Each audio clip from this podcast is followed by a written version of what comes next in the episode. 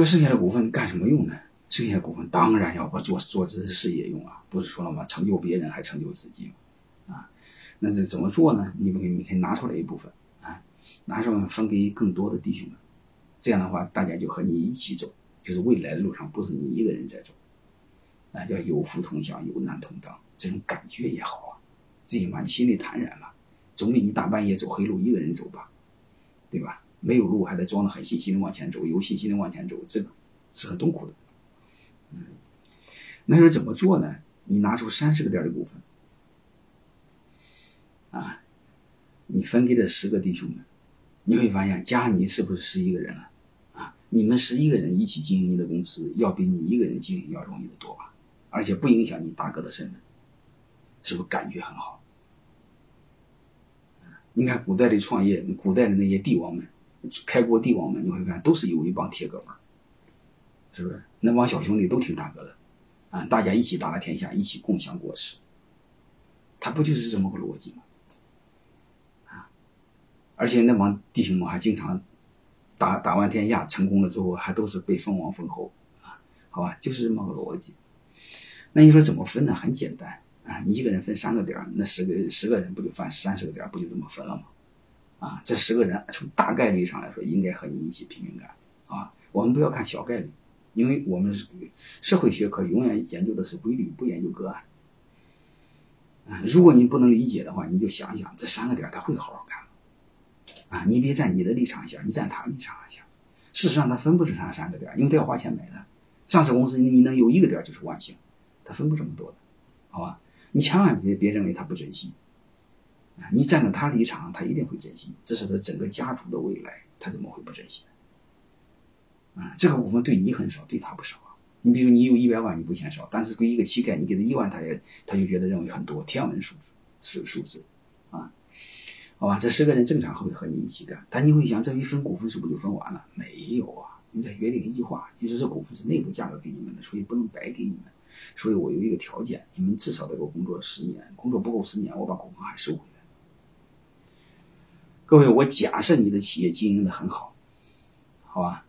如果我假设你的企业经营的很好，离职率就很低，每年离职率只有五个点啊，你会远远高过这个数啊。多数企业会远远高过这个数。如果你的离职率只有五个点的话，你会看十年就是五十个点，这就意味着十年你公司会有十五个人离开，会有五个人离开。根据刚才的约定，如果离开了，把股份再收回来，这就意味着你是你，你可以还能收回来十五点的股份，知道回事吧？所以走了五个人，收回来十五点的。这十五点股份干什么？你可以再分给十个人，一个人一点五个点，这个没问题吧？啊，这个没问题。按这个没问题，你会发现一个现象，什么现象呢？什么现？你会发现这三十个点的股份，按这个逻辑是永远分不完。你走五个，我拿回来再分十个嘛，是吧？永远分不完。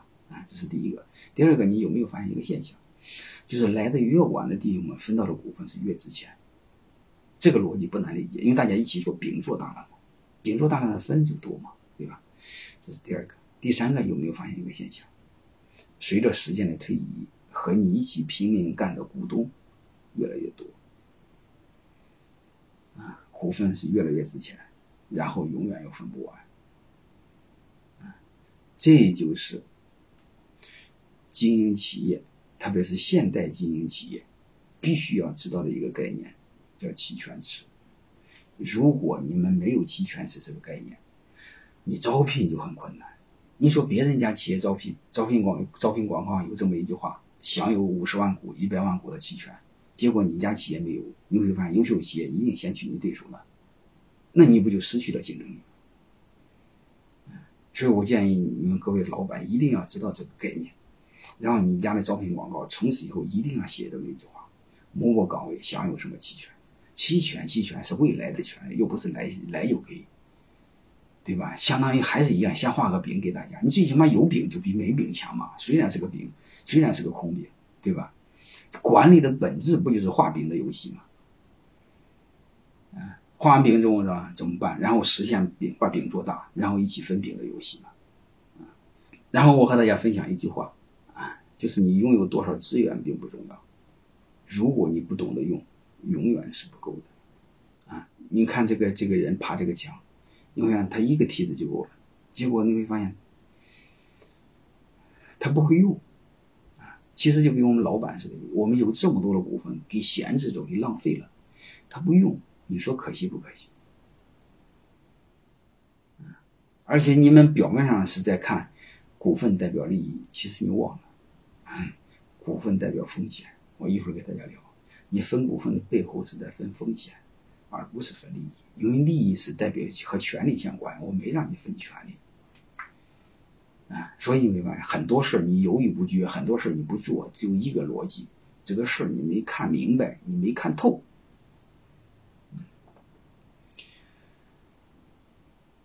这这一期小结呢，我们就到这儿，好吧？嗯，我其实我简单的回顾一下，我就讲了这五个关键词啊。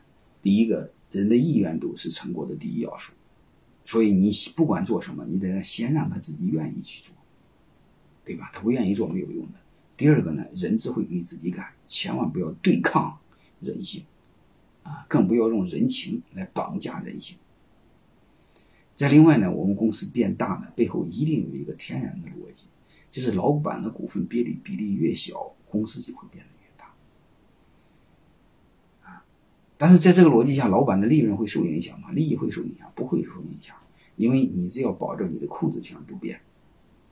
啊，你的利益就不会受影响。所以控制权比股份重要，因为你的利益由控制权决定，而不由股份来决定。所以我就一再告诉你们，一定要关注好你们的权利。只要关注好权利了，你的利益就能保证。至于股份你身上有多少，不是最重要的。而且你分的越多，你的你的利益更能越得到保障，因为饼变大了嘛，舞台变。